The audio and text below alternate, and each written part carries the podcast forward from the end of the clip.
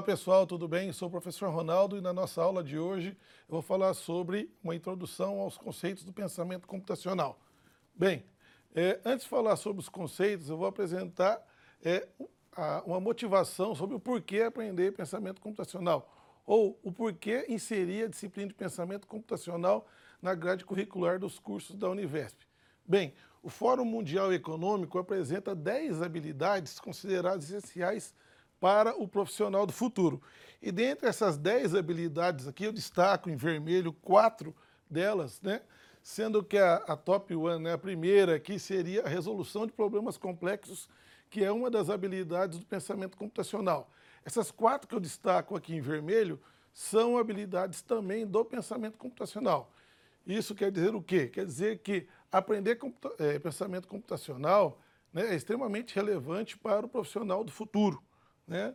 Além disso, como motivação, né, é, eu destaco a, inclusão do cidadão, né, porque hoje, para você exercer a cidadania, o indivíduo tem que conhecer soluções computacionais que estão presentes no seu dia a dia.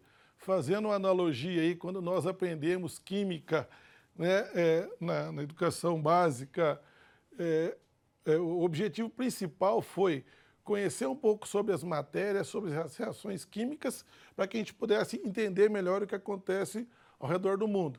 Mesma coisa com a física, né? nós passamos a entender melhor os fenômenos da natureza a partir dos conceitos que nós aprendemos em física. Então, aprender pensamento computacional é fazer com que o indivíduo consiga identificar aquilo que está acontecendo no mundo com relação aos sistemas computacionais. Bem, também como motivação eu destaco aqui o seguinte, eu relacionei algumas empresas, são empresas também, é, tecnologias ou produtos né, que, que foram é, desenvolvidos nos últimos anos. Né? Quem já não ouviu falar do, do, do Spotify, o Spotify ele acabou, não dizendo assim, fal, falindo né, as gravadoras, mas com, com certeza modificou a vida das gravadoras. Né?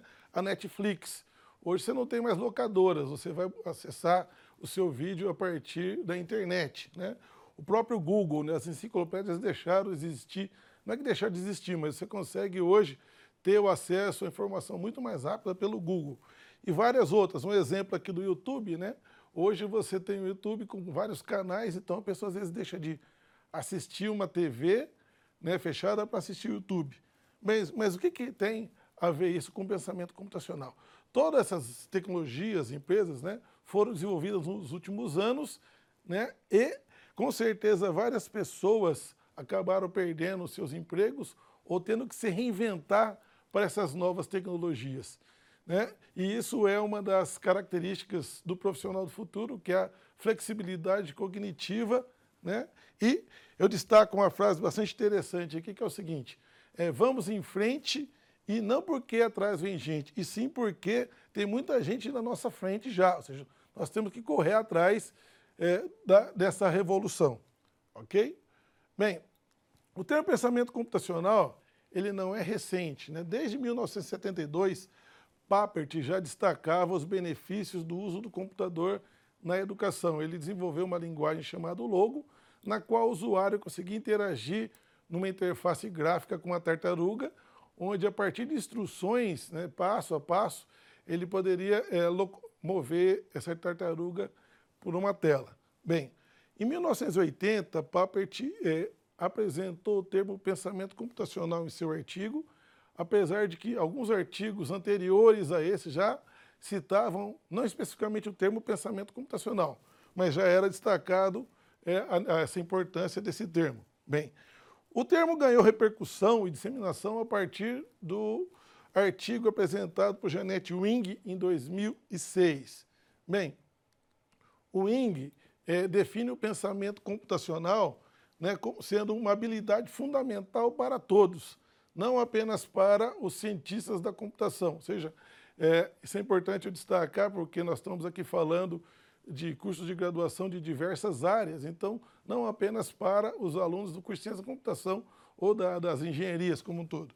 Bem, Wing também propõe adicionar o pensamento computacional como uma habilidade analítica para a criança, ou seja, além da leitura da escrita e aritmética, inserir também o pensamento computacional nessa habilidade analítica. E, Wing é, apresenta várias definições ao longo do, do, do período de 2006 até 2014.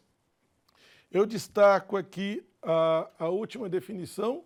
Então, o Wing define como pensamento computacional os processos de pensamento envolvidos na formulação de um problema e que expressam suas soluções né, ou solução eficazmente, de tal forma que uma máquina ou uma pessoa possa realizar. Então é importante destacar aqui que é, esse problema ele vai ser resolvido não apenas por computador, ok? Bem, durante esse período também, a partir de 2006 até hoje, vários outros autores apresentaram outras definições. Eu apresento aqui várias, eu não vou fazer a leitura de cada uma delas, mas eu recomendo que depois vocês leiam essas outras definições, ok? Bem, é, apenas destaco aqui a definição feita por Blickstein de 2008, que ele diz que, essa, que pensamento computacional é saber usar o computador como instrumento de aumento do poder cognitivo e operacional é, do humano. Isso significa que ele destaca exatamente o uso do computador, diferente do que o Wing define pensamento computacional que pode ser realizado sem o uso do computador. Ele divide, no caso, o pensamento computacional em duas etapas. A primeira delas é a identificação das tarefas cognitivas a partir do problema, e a segunda etapa é justamente a programação né, do computador para que ele possa realizar essas etapas para a resolução do problema. Bem, baseado né, né, nessa indefinição aí do termo, né, o Kalelioglu, ele apresentou um trabalho que foi realizar uma revisão sistemática a partir de 125 artigos, com o objetivo de tentar identificar uma definição para o termo. Infelizmente, é, não chegou-se uma definição, porém ele gerou a partir desse trabalho uma nuvem de palavras, uma tag cloud, né, destacando quais eram as palavras que mais eram apresentadas nos artigos, destacando aqui a abstração, a resolução do problema, né, algoritmos e o próprio pensamento. Resumindo, pensamento computacional pode ser definido como a capacidade de sistematizar, representar e resolver problemas é, complexos. Isso é uma definição atual das diretrizes para a educação básica da Sociedade Brasileira de Computação. Bem, o pensamento computacional ele deve ser aplicado para descrever, explicar e modelar o universo e seus problemas complexos. Lembra que problemas complexos é uma das habilidades do profissional do futuro destacado pelo Fórum Econômico Mundial. Bem, se já nós não temos uma definição exata do que é pensamento computacional, podemos dizer o que não é o pensamento computacional. Então, pensamento computacional não é saber navegar na internet, enviar e-mails, publicar um blog, operar um processador, editor de texto, uma planilha. Isso não é, né? Porque pressupõe-se que pensamento computacional né, use o computador como instrumento capaz de aumentar o poder cognitivo e operacional de um humano. Já tinha destacado isso anteriormente também. E, além disso, o pensamento computacional não envolve apenas conceitos de computação para soluções de problemas raízes. Pelo contrário, nós podemos também resolver problemas sem o uso do computador. Isso é uma definição de Wing. Então, já sabemos o quê? Que pensamento computacional não é apenas uma atividade desenvolvida por computador. Tanto é que nós temos vários trabalhos né, que utilizam o conceito de computação desplugada. Nós vamos falar isso posteriormente. Bem, o pensamento computacional ele pode ser definido em termos de habilidades. É importante destacar essas habilidades porque elas realmente têm a ver com as habilidades destacadas pelo Fórum Econômico Mundial. A primeira habilidade é a coleta de dados. Bem, vou até destacar a coleta de dados aqui, né? Por quê? A partir do momento que você quer resolver o seu problema, você tem que identificar de maneira clara quais são as informações envolvidas nesse problema. Porque a partir desses dados que são coletados, né, é feita uma análise desses dados né, para que nós podemos identificar o quê? Padrões que sejam é, é, padrões que sejam interessantes para a resolução desse problema. Além disso, a partir desses dados que são analisados, é necessário fazer a representação desses dados. seja por gráficos, tabelas, imagens, né? E, como já comentei anteriormente, um problema complexo para ser resolvido, ele precisa ser decomposto em partes menores. Então, uma das habilidades é justamente decompor esse problema né, em, em partes menores que podem ser gerenciáveis. E claro que a partir dessa decomposição e a resolução desse problema, é importante que você consiga voltar esses problemas, né, ou seja, agregar, juntar esses problemas menores no problema maior. Bem, a abstração é uma habilidade na qual é necessário você reduzir, extrair do problema informações que não são relevantes para a sua solução. Ou seja, eu estou diminuindo a complexidade desse problema no momento que eu, eh, que eu acabo é, excluindo informações não relevantes. Bem, o algoritmo, a habilidade de desenvolver um algoritmo é definir um conjunto de passos que será utilizado para resolver o problema. Né? Esse problema, como eu disse, ele pode ser resolvido com computação ou não. A automação é justamente o uso do computador né, ou alguma máquina para a execução dessa tarefa, desse algoritmo que foi elaborado.